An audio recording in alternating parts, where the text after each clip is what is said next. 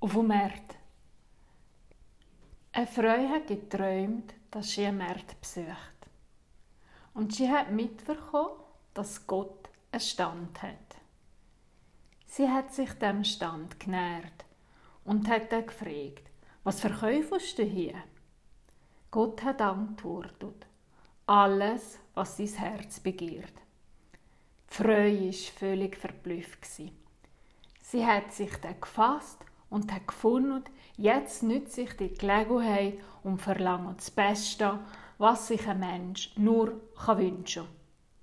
Sie hat gemeint, ich möchte Frieden für meine Seele, Liebe und Glück. Und ich möchte weise sein und nie mehr Angst haben.